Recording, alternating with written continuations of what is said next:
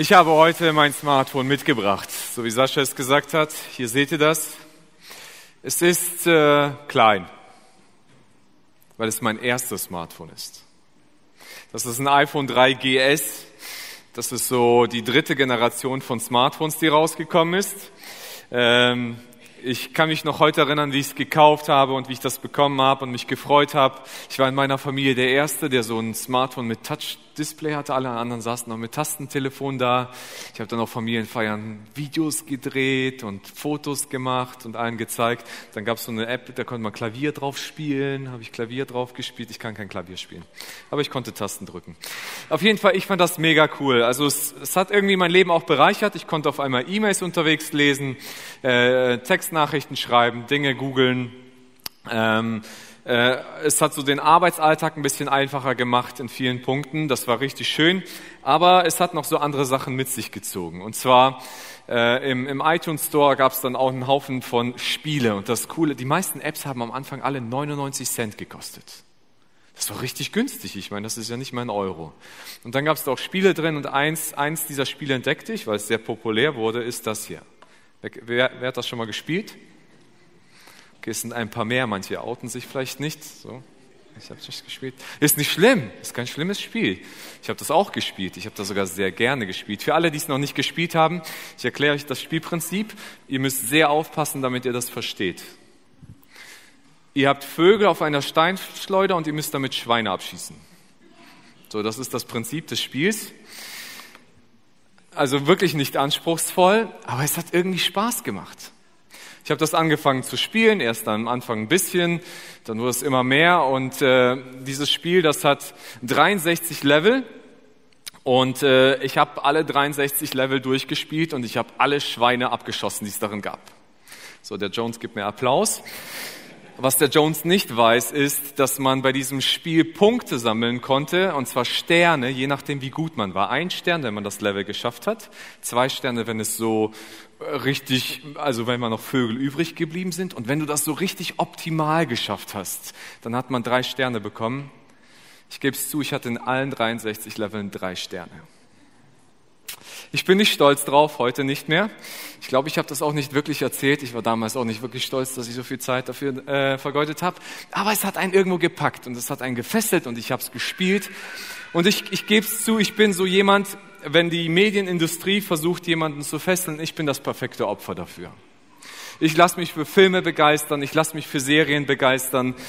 Ich habe schon äh, manche eine Nacht unnötig verbracht und mich am nächsten Morgen geärgert, dass ich so viel Zeit darauf verbracht habe. Ich bin ein sehr wissensgieriger Mensch und YouTube kann Unmengen an Wissensdurst stillen. Und man kann da alles Mögliche rausfinden. Und ich finde immer ein Video, das mich irgendwas interessiert. Wie funktioniert eine Kupplung? Äh, wie, wie funktioniert ein Getriebe im Auto? Es sind, nur, es sind nur sieben Minuten. Und schon sind die sieben Minuten durch und ich habe was Neues gelernt und so weiter. Ich habe auch viel gelernt, gebe ich ganz ehrlich zu. Und YouTube hat sehr viele schöne Sachen. Und ich lache gerne. Und, und wer lachen will, der muss nur YouTube anmachen. Du findest irgendwas zum Lachen.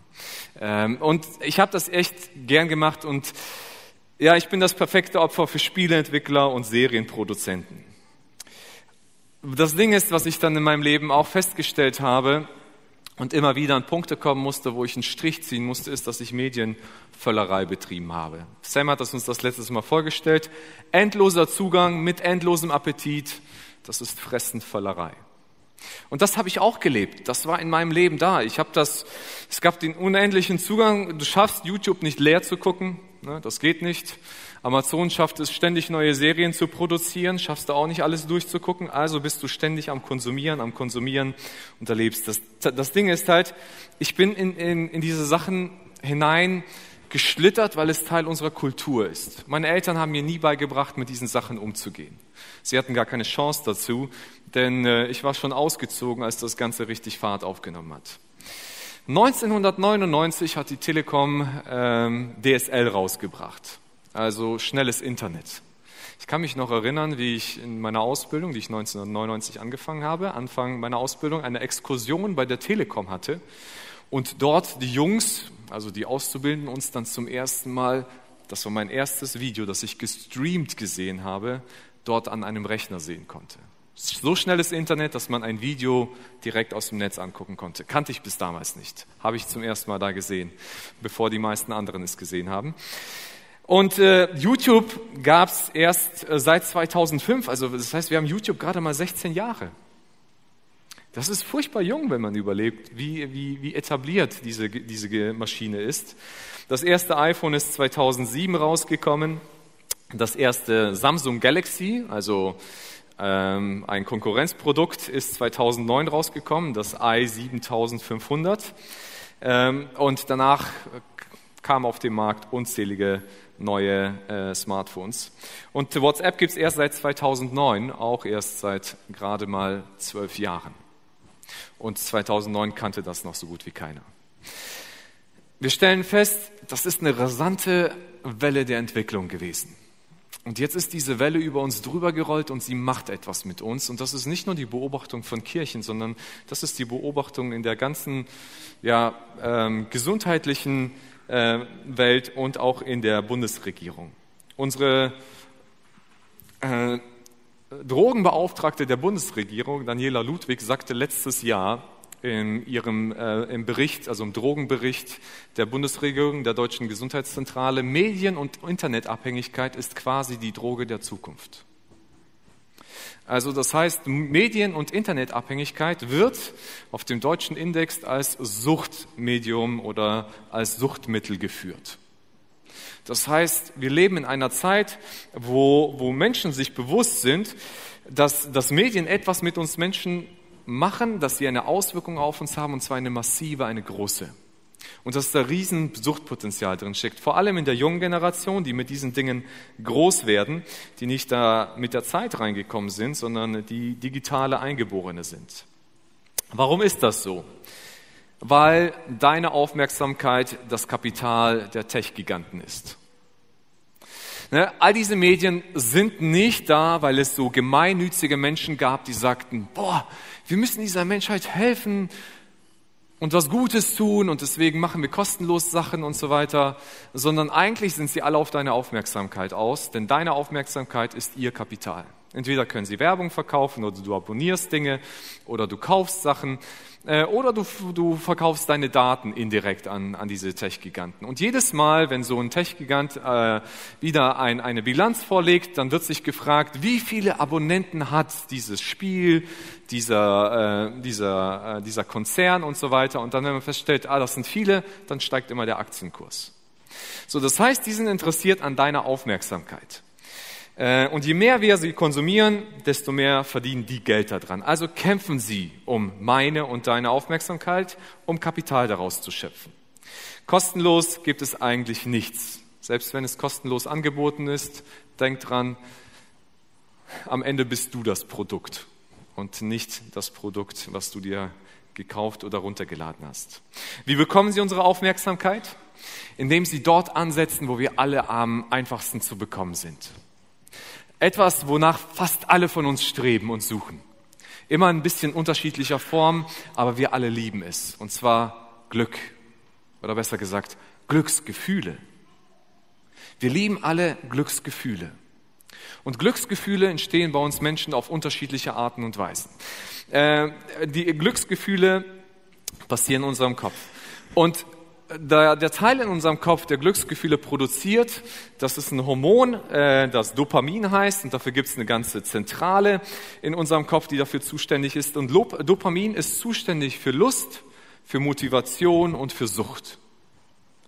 Und äh, Dopamin ist ein sehr schönes Gefühl. Gott hat es auch geschaffen, damit wir Dinge genießen können und dass wir nicht nur immer lustlos und traurig sind. Ähm, aber wie funktioniert dieser Bereich in unserem Kopf?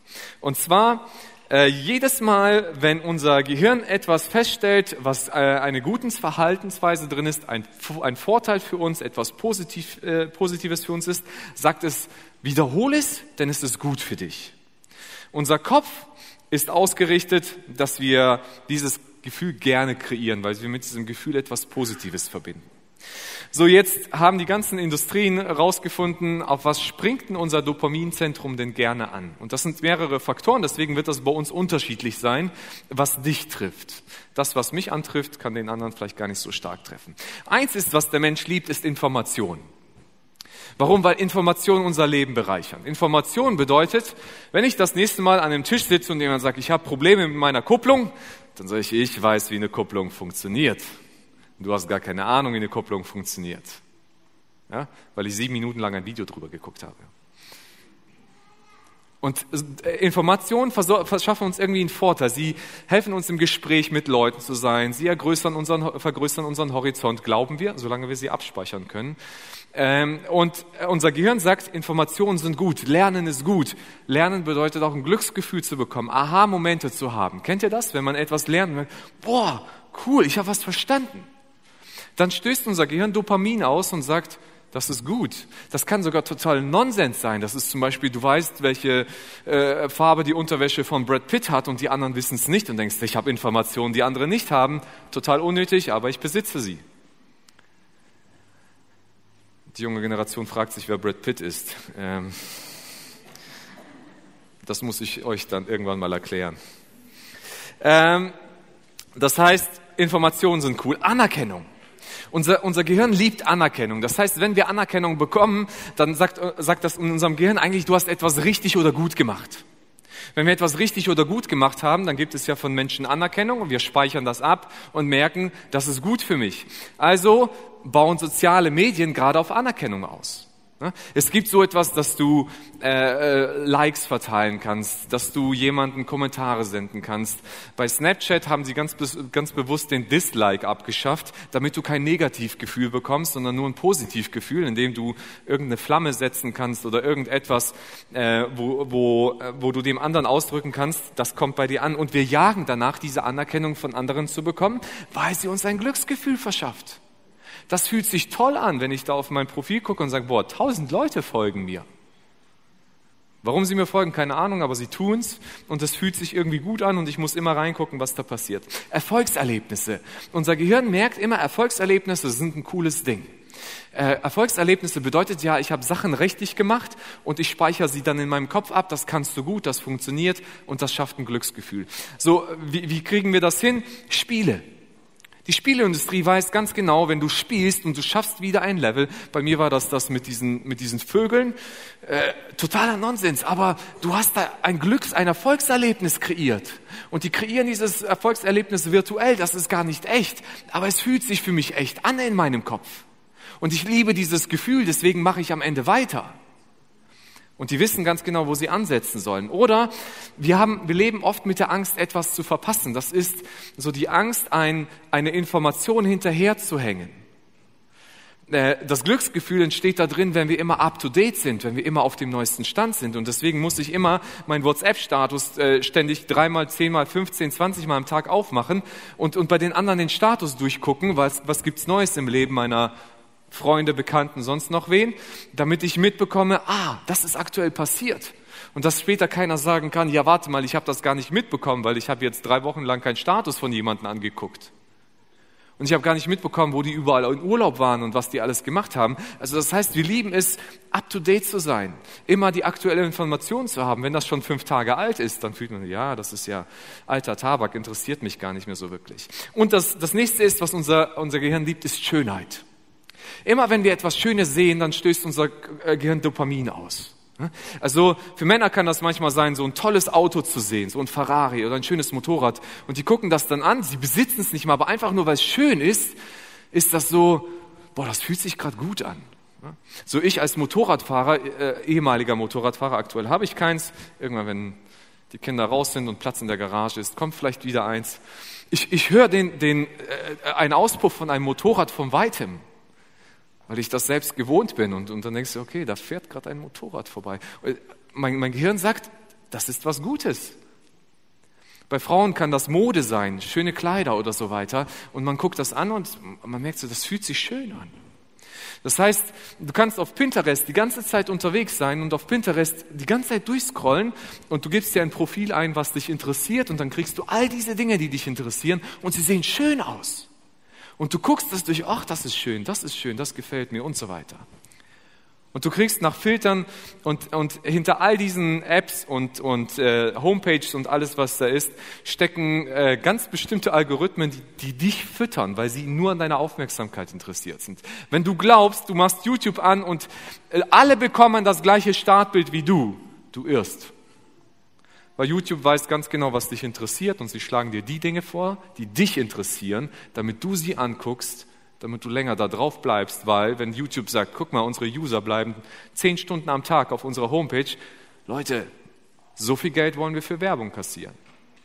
Und deswegen sind sie daran interessiert. Was aber dann mit uns passiert ist, unser Glückssystem wird überlastet.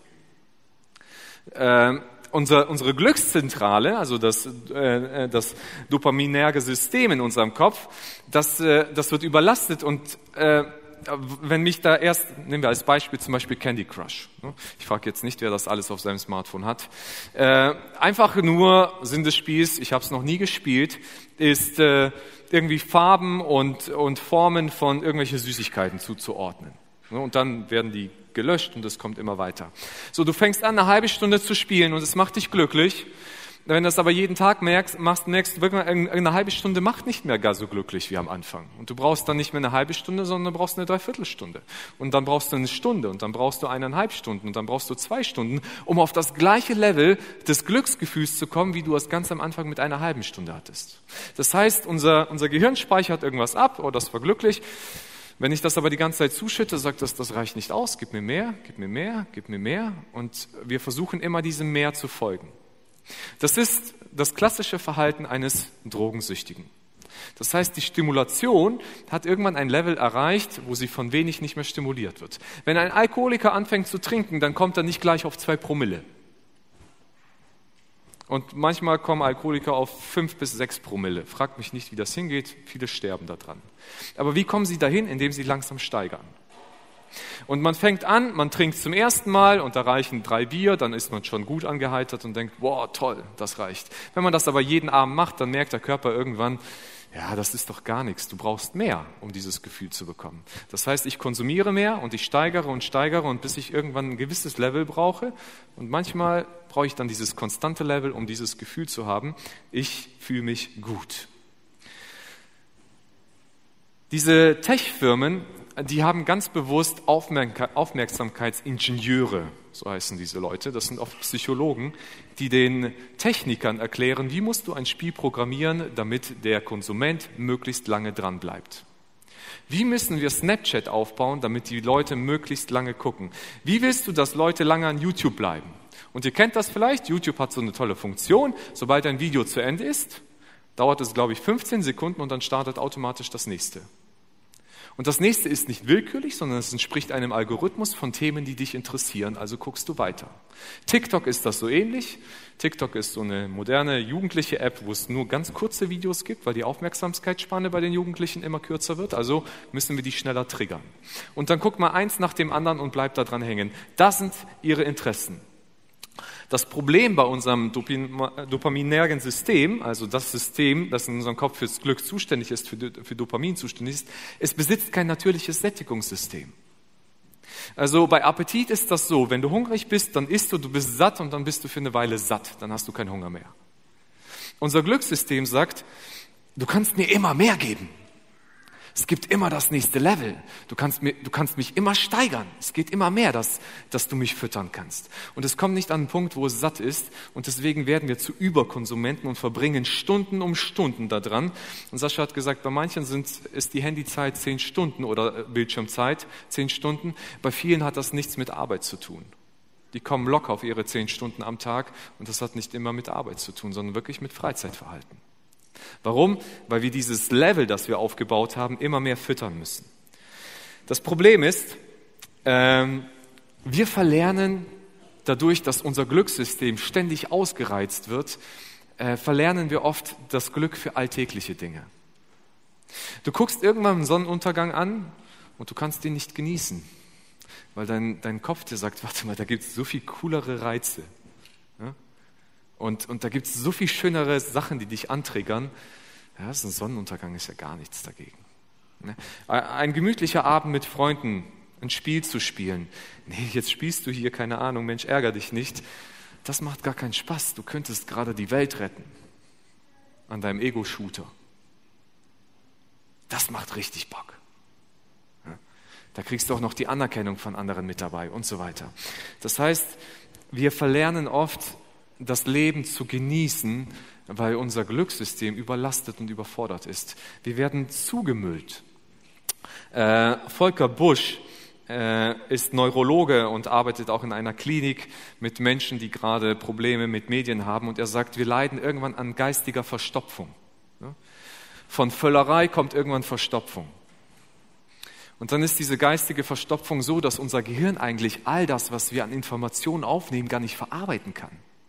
Und wir werden unruhig, weil unser Kopf gar nicht zur Ruhe kommt, Dinge zu verarbeiten. Wir schlafen schlecht, weil das ist die einzige Zeit, wo unser Gehirn die Möglichkeit hat, Dinge aufzugreifen und zu verarbeiten. Und auf einmal merken wir so, äh, wir werden nervös durch den Tag. Wir, wir, wir kriegen teilweise Entzugserscheinungen, weil uns dann Dinge fehlen und weil wir glauben immer, wir brauchen diese schöne Dopamindusche über den Tag verteilt. Immer diese kleinen Dopaminduschen. Ah, da ist wieder die Nachricht bekommen, das schöne Bild von meiner Freundin. Hier habe ich wieder einen Rekord aufgestellt. Oh, das tolle Video. Und abends habe ich noch einen Serienmarathon hingelegt. Und alles schöne Dopaminduschen. Unser Glücks, unsere Glücksgefühle, die kommen immer wieder so über uns. Und das macht schön, äh, das macht uns Spaß und das finden wir schön. Aber genauso wie so ein Rohr irgendwann verstopft ist und da nichts mehr durchkommt, genauso auch in uns. Und wir werden so innerlich verstopft. Das Ding ist, Gott hat uns dafür nicht kreiert. Gott hat uns eigentlich für etwas anderes kreiert. Er hat nicht uns dafür kreiert, dass wir Dopamin-Junkies werden. Dass wir ständig auf der Suche sind nach diesem Glücksgefühl. Sondern Gott hat uns dafür geschaffen, dass wir in seiner Gegenwart erstmal sein dürfen. Dass wir gegenwärtig sind. Dass wir in der Gegenwart von Jesus sein dürfen und dass diese Gegenwart und von Gott unser Leben bereichert und uns eigentlich die Erfüllung gibt. Und hier geht es um Erfüllung und nicht nur um ein Gefühl, ähm, das, das, uns, das unser Leben gut macht. Ähm, als Gott den Menschen geschaffen hat, dann hat er ihn in den Garten Eden reingesetzt. Und was Gott gemacht hat, er hat den Menschen immer wieder besucht für Beziehung, für Gemeinschaft. Das war Gottes Idee für den Menschen. Und nur wer gegenwärtig ist, kann wirklich geliebt werden und kann auch lieben. Also ich glaube, Kinder merken das und äh, ich glaube auch Ehepartner merken das. Wenn ich, wenn ich anwesend bin, aber eigentlich abwesend bin, dann, dann spürt der andere wenig von meiner Liebe. Weil ich mich gar nicht auf den anderen ausrichte, sondern ich kann körperlich anwesend sein, aber eigentlich mit Medien abwesend. Und das ist das Ding, glaube ich, was, was Gott mit uns möchte, und zwar, dass wir gegenwärtig sind, dass wir gegenwärtig bei ihm sind. Er will uns lieben und er hat uns mit einer leidenschaftlichen, hingebungsvollen Liebe geliebt und liebt es jeden Tag. Aber Gott will auch zurückgeliebt werden. Aber wir können uns selber verstopfen, dass wir Gott nicht lieben. Ähm, und es gibt diesen Kampf um Aufmerksamkeit. Gott wünscht sich Aufmerksamkeit. Er will geliebt werden. Er schenkt uns seine Aufmerksamkeit. Aber äh, jetzt leben wir in einer Welt, die kämpft auch um unsere Aufmerksamkeit. Und der Satan ist daran interessiert, die Aufmerksamkeit von Gott gerne abzulenken oder auf irgendwas anderes zu lenken. Und das war schon in der Menschheitsgeschichte immer so. Äh, und ich lese mit euch jetzt einen Text, der war schon vor 2000 Jahren aktuell und der ist heute genauso aktuell. Und zwar schreibt Johannes in seinem Brief, in 1. Johannesbrief, Kapitel 2, äh, Verse 15 bis 17 folgende Worte.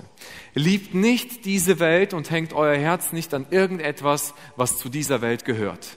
Denn wer, die, denn, denn wer die Welt liebt, kann nicht zugleich Gott, den Vater, lieben. Also heißt, wir, wir neigen dazu, unser Herz an irgendetwas zu hängen. Und äh, was hier mit Welt gemeint ist, sind nicht die Menschen in dieser Welt und nicht auch viele, schöne viele Sachen, sondern Johannes beschreibt es gleich im Vers 16 folgendermaßen. Was gehört nun zum Wesen dieser Welt? Selbstsüchtige Wünsche. Ne? So mein, mein Ego zu stärken und viel zu konsumieren, zu bekommen, mich selbst darzustellen. Die Gier nach allem, was einem ins Auge fällt. Schönheit, sexuelle Dinge, Pornografie, all das hängt damit drin. Das Prahlen mit Wohlstand und Macht Anerkennung, Ansehen. Ich würde heute noch hinzufügen, das Prahlen mit Schönheit und Erfolg. Und das, soziale Medien bieten uns die beste Plattform, um, um mit Dingen prahlen zu können, oder? All diese Dinge kommen nicht von Gott, unserem Vater, sondern gehören zur Welt. Die Welt aber mit ihrem Unersättlichkeit wird vergehen. Nur wer tut, was Gott will, wird ewig leben. Wir kriegen das niemals satt, dieses Ding. In dem Abend für, für Eltern heißt das Ding das Technologiemonster. Das kriegen wir nicht gestillt. Du wirst YouTube nicht leer gucken und dann zu einem Punkt kommen und sagen, ich will nicht mehr. Sondern wenn du dem folgst, wirst du immer mehr haben wollen. Und ich glaube, wir kommen nicht nur zu einer geistigen Verstopfung, sondern wir kommen auch zu einer geistlichen Verstopfung. Und zwar, dass wir unser, unsere Gedanken, unser Herz so viel mit Sachen zumüllen und vollfüllen, dass wir gar keinen Raum mehr haben für die Begegnung mit Gott. Dass, dass ich dann vor der Wahl stehe, lese ich in der Bibel oder bin ich auf TikTok oder auf, auf Facebook oder so weiter, äh, mir mein Gehirn sagt, warte mal, Bibel lesen, das fühlt sich langweilig an. Aber wenn du jetzt auf Instagram bist, das fühlt sich schön an. Das fühlt sich gut an. Und unsere Aufmerksamkeit konkurriert auf einmal mit Gemeinschaft mit Gott oder meinem eigenen egoistischen Wünschen meiner Dopaminsucht vielleicht zu folgen. Und wir verstopfen geistlich, weil wir nicht mehr in der Lage sind, unsere Beziehung mit Gott zu fühlen. Das Ding ist, das ist die Entwicklung unserer Welt und Kultur.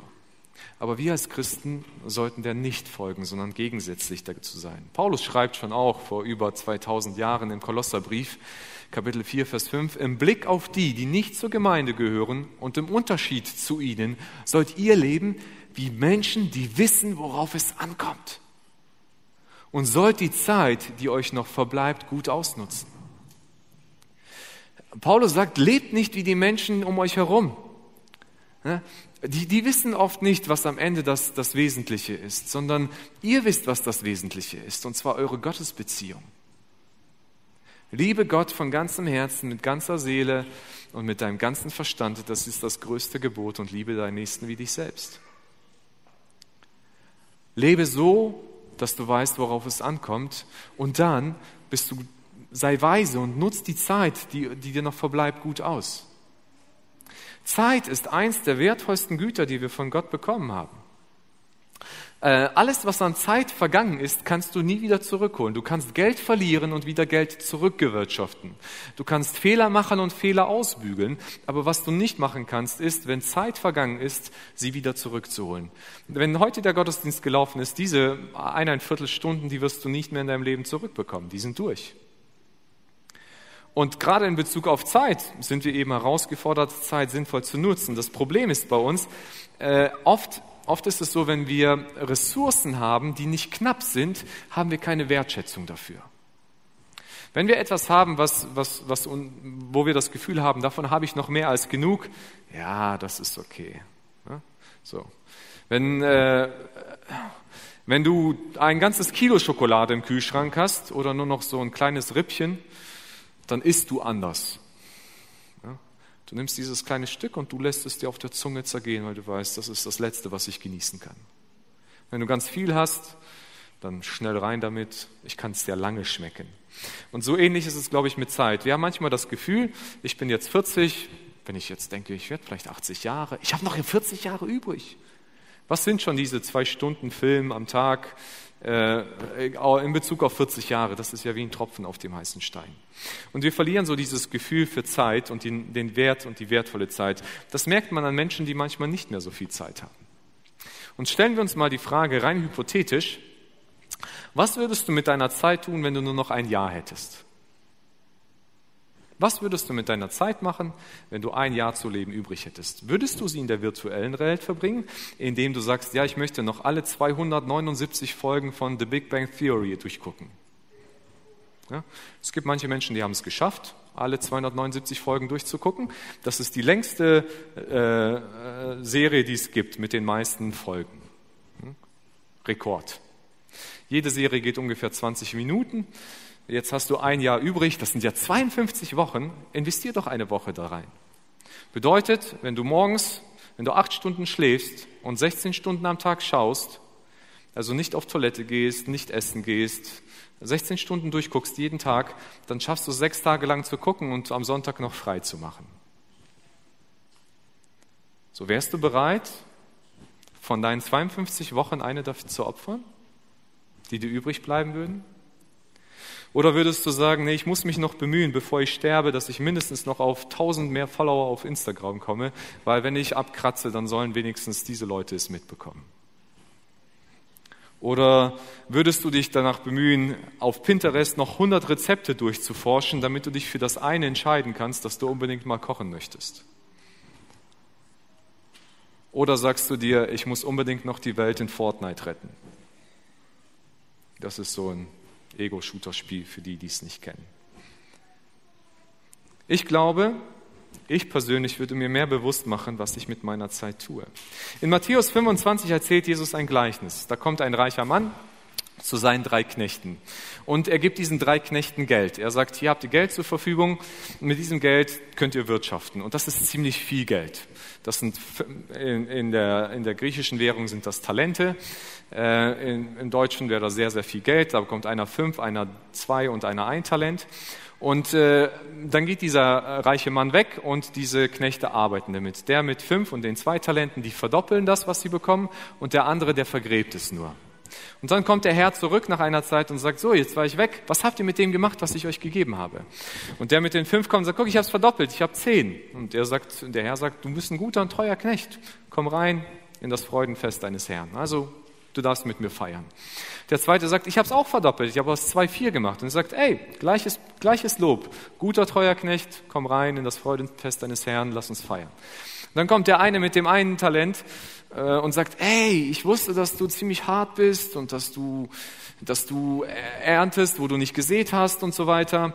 Ich hatte Angst davor, da irgendwas Falsches damit zu machen, deswegen habe ich gar nichts draus gemacht. Ich habe es verbuddelt, hier hast du es zurück. Und dann sagt der Herr zu ihm, du böser und fauler Knecht, schmeißt hinaus in die Finsternis. So, jetzt könnte man sagen, ja, das ist doch irgendwie unfair, oder? Der hat doch, der hat doch das Geld nicht verprasst. Der ist ja nicht hingegangen und gesagt, ja, jetzt hat er mir hier Geld gegeben, ich gehe feiern, Partys machen und so weiter, ich habe es missbraucht. Aber Jesus sagt, nee, warte mal, ich gebe dir nicht nur etwas, das du für den Eigennutz bekommst, sondern ich erwarte von dir, dass du das sinnvoll investierst und in dieser Welt gebrauchst. Jetzt sind wir ja manchmal so, ja, ich verbringe viel mit Medien, aber ich sündige ja nicht. Ich gucke keine Pornos, ich beleidige keinen, kein Cybermobbing, auch vielleicht nicht Gewalttätiges und so weiter. Wem schade ich schon, wenn ich sechs Stunden am Tag Candy Crush spiele? Niemanden. Aber kann es sein, dass du die Zeit, die du anvertraut bekommen hast von Jesus, nicht nutzt und Jesus von dir irgendwann Rechenschaft fordern wird? Irgendwann wird dieser Tag kommen, da stehst du vor Jesus. Vielleicht kann das heute passieren, wenn Jesus wiederkommt und wir alle gehen werden. Eines Tages kommt Jesus, hat er gesagt, wie ein Dieb in der Nacht. Und dann ist Schluss für jeden von uns. Vielleicht wirst du aber auch eines Tages sterben und du weißt nicht, wie lange du noch leben wirst. Ich will hier keine Angstszenarien malen. Es ist uns schon passiert, dass ein junger Mann hier mit dem Motorrad runtergefahren ist vom Gottesdienst. Er ist gerade mal einen Kilometer weit gekommen und ist gestorben. Keiner weiß, wann die Zeit gekommen ist. Aber dann stehst du vor Jesus und dann wird Jesus stehen und sagen, ey, jetzt ist der Moment gekommen, jetzt sehen wir uns.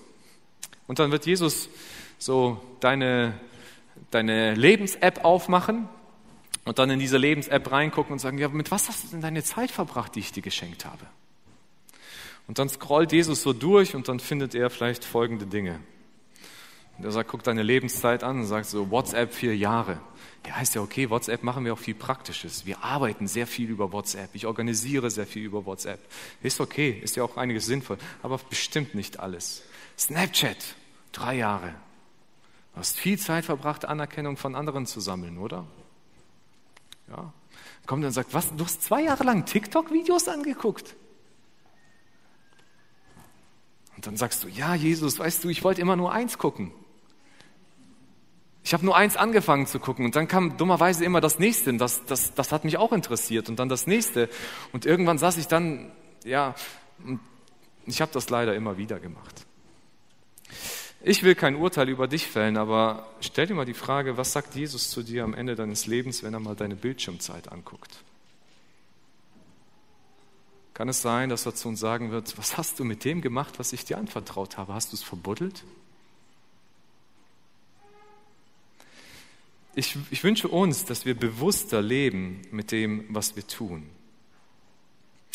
Jesus-Nachfolger sollen einen Unterschied zu den Menschen dieser Welt machen. Wir tun nicht das, was alle machen, sondern wir wissen, worauf es ankommt. Was wir dafür brauchen, ist Selbstbeherrschung. Äh, in, in dem Buch der Sprüche steht ein sehr genialer Satz, den ich einfach mal lieben gelernt habe, für mich selber auch schon seit vielen Jahren. In Sprüche 25, 28 heißt es, eine aufgebrochene Stadt ohne Mauer, so ist ein Mann ohne Selbstbeherrschung. Mann oder Frau ist gleich. Das Bild ist relativ einfach. Eine Stadt damals hatte immer eine Stadtmauer gehabt. Warum? Weil sonst Plünderer, Räuber, Diebe einfach in die Stadt reinkommen konnten, wann sie wollten. Sie war ungeschützt. Das heißt, sie war dazu verdammt, dass immer irgendwie ein Unheil droht. Und er sagt, wenn ein Mann keine Selbstbeherrschung hat, dann ist er wie so eine offene Stadt. Da kann alles in ihn eindringen oder eine Frau. Alles kann in sie rein, weil wir, weil wir keinen Schutzmechanismus geschaffen haben, der in uns hineinkommt. Was wir brauchen, ist Selbstbeherrschung. Das heißt, wir müssen lernen, unser Leben im Griff zu haben. Wir müssen darin üben, Selbstbeherrschung zu erlangen. Kontrolle über das, was wir tun, zu haben und nicht von anderen kontrolliert zu werden, gerade von Medien kontrolliert zu werden.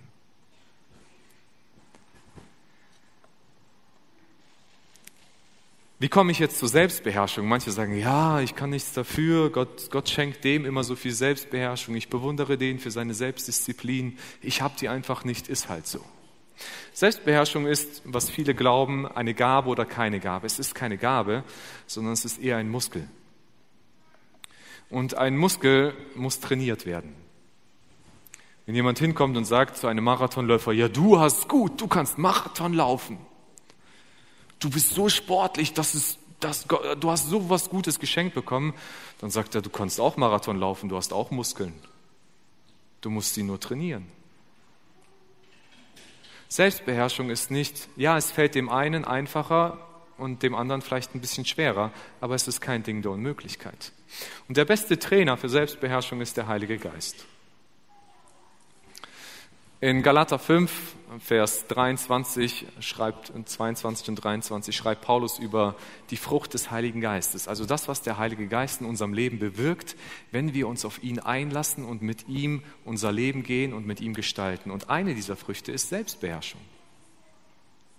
Selbstbeherrschung ist etwas, was der Heilige Geist in unserem Leben bewegen kann. Das Ding ist nur, ich muss mit dem Heiligen Geist unterwegs sein, damit ich immer mehr Selbstbeherrschung lerne. Und wenn ich es nicht tue, dann lerne ich es auch nicht. Und ich wünsche uns, dass wir immer mehr lernen, bewusst mit Gott zu leben und Selbstbeherrschung zu üben, damit wir wissen, worauf es ankommt. Manchmal bedeutet das, auf Dinge zu verzichten und manchmal ganz kalt auf etwas zu verzichten. Also das heißt, so einen Entzug zu machen. Wir haben nach dem Gottesdienst liegen da die, diese Blätter für digitale Entgiftung aus, die Sam letzten Gottesdienst vorgestellt hat. Und da geht es nur um eine Entgiftung. Also versteht uns bitte nicht falsch, dass wir sagen von euch, jetzt müsst ihr jeden Tag so leben, sondern einfach mal zu üben, wie kann ich, wie kann ich vielleicht mal runterkommen von meinem Handyentzug, weil das kann manchmal echt anstrengend sein. Ich habe schon immer wieder mal so einen Zug in meinem Leben durchgemacht, weil ich merkte irgendwann, ich habe ein Level erreicht, das ungesund ist und dann habe ich Dinge sein lassen. Und ich habe dann Medienfasten gemacht. Ich habe nur noch das Notwendige gemacht und dann merke ich auf einmal abends, was mache ich mit dieser Zeit jetzt auf einmal? Wie auf einmal so eine Leere entsteht und so weiter. Es kann euch überraschen, was mit euch passieren kann. Und ich wünsche euch, dass ihr das vielleicht mal ausprobiert. Einfach mal ähm, so eine Entgiftung mitzumachen. Und dann irgendwann zu lernen, mit welchen Prinzipien kann ich arbeiten. Ein anderes Bild für, für die Stadtmauer ist für mich heute sowas wie Leitplanken. Wenn ich auf der Autobahn unterwegs bin, dann versuche ich möglichst so zu fahren, dass ich nie eine Leitplanke berühre. Aber ich bin dankbar, wenn ich jemals von der Spur abkommen sollte, dass es eine Leitplanke gibt. Weil diese Leitplanke wird verhindern, dass ich von einer Brücke einfach runterfahre sondern die Leitplanke wird mich noch immer noch in der Spur vielleicht halten. Oder dass ich auf die andere Fahrbahn rüberkomme, weil die Leitplanke mir hilft. Ich stoße da vielleicht dran, aber ich komme dann wieder zurück. Und Leitplanken sind Regeln, die wir uns selber setzen müssen, Prinzipien, die wir uns setzen müssen, damit uns das nicht passiert. Und die können bei uns allen unterschiedlich aussehen, weil jeder von uns seine eigenen Schwächen hat, die ihn, die ihn packen können. Ein paar gebe ich euch als Beispiel zum Beispiel. Ähm, äh, zum Beispiel die Regel zu sagen, wenn ich abends schlafen gehe, Ich mache mein, mein, Smartphone aus, allein, dass ich schon mal nachts keine Anrufe oder keine, keine WhatsApp-Nachrichten bekomme. Äh, morgens aufzustehen und nicht sofort ans Smartphone zu greifen. Den Tag einfach mal in Ruhe zu starten. Oder auch abends ganz bewusst eurem Gehirn eine Pause zu gönnen, bevor es einschlafen kann. Und nicht beim Film gucken einzuschlafen und dann irgendwann zu merken, äh, ich wach, äh, der, der läuft ausmachen, weiterschlafen sondern sich Pausen einzurichten. Das kann sein, dass ihr allein schon so eine ganz einfache Sache beim Bibellesen sagt, da wird das Handy auf Flugmodus gestellt oder wenn es geht, sogar am besten in ein anderes Zimmer getragen. Weil du dich vielleicht beim Bibellesen, bei der Beziehung mit Gott gar nicht auf Gott konzentrieren kannst, weil immer wenn das Ding vibriert, du ein stärkeres Bedürfnis hast, da reinzugucken, als in die Bibel reinzugucken. Es können Leitplanken sein, zum Beispiel eine Leitplanke in meinem Leben ist, ich gucke nicht mehr alleine Filme, sondern ich gucke das nur noch mit Menschen zusammen. So, dafür muss ich aber auch immer Zeit finden. Das ist dann manchmal mit meinen Kindern, mal mit meiner Frau, aber ich gucke nicht mehr alleine, weil ich weiß, alleine tut mir das nicht gut. Und dann kann ich unkontrolliert damit umgehen. Mit Menschen zusammen fällt es mir relativ einfach. Das kann sein, dass ich meine Bildschirmzeit regelmäßig kontrolliere. Du kannst das auf deinem, auf deinem Handy einstellen, dass du immer zum Wochen, also zumindest bei mir geht es zum Wochenanfang, einen Bericht bekommst. Wie war deine Handyzeit diese Woche? Und dann einfach mal drauf zu gucken, welche Apps nutze ich denn? Und dann zu fragen, ist das gut, was ich da mache? Und frag dich nach dem Warum. Warum nutzt du deine Apps? Was ist deine Motivation? Ist es immer diese Dopamindusche, die du dir wünschst? Oder hat es irgendwo Sinn und Zweck? Weil wir können Medien auch zu etwas Positivem benutzen. Ich kann WhatsApp gebrauchen, um Menschen Ermutigungen zuzuschicken. Ich kann es für die Arbeit gebrauchen, für Organisation. Ich kann YouTube wirklich gebrauchen, um Predigten anzugucken. Leute haben heute, streamen gerade diesen Gottesdienst und gucken ihn auf YouTube an. Ich kann YouTube benutzen, damit ich Predigten nachschauen kann, was ich selber auch gerne immer wieder mache, oder Vorträge. Ich kann darüber etwas lernen. Das ist nichts Falsches. Medien sind nicht generell schlecht. Wir brauchen nur einen bewussten Umgang damit.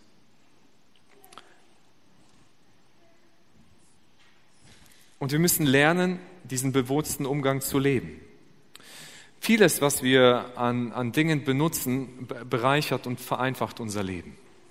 Ich muss mir nicht mehr nachts die, die, äh, oder abends äh, die ganze Zeit Sorgen machen, wenn mein Sohn noch mit dem Fahrrad im Dunkeln unterwegs ist, weil ich weiß, er hat ein Handy mit sich und der kann anrufen, wenn was ist und ich kann ihn anrufen. Das ist Erleichterung, die irgendwo auch mit dabei ist und was uns auch gut tut und dient. Aber die Frage ist, wie gehen wir am Ende um? Diene ich den Medien? Gilt meine Aufmerksamkeit ihnen? Oder diene ich am Ende Gott und ist meine Aufmerksamkeit auf Gott gerichtet? Und für dieses bewusste Leben möchte ich dich ermutigen. Lebe so, dass du dir immer im Klaren bist, worauf es wirklich ankommt. Dafür brauchen wir Selbstreflexion. Dafür müssen wir uns selber prüfen. Dafür müssen wir gucken, was passiert mit unserer Zeit. Und dann ist es nicht nur so eine Sache, immer etwas sein zu lassen, sondern äh, dann bedeutet es, etwas Neues anzufangen vielleicht eine Kleingruppe zu besuchen. Vielleicht brauchst du einen Mentor, der dich begleitet, mit Medien richtig umzugehen.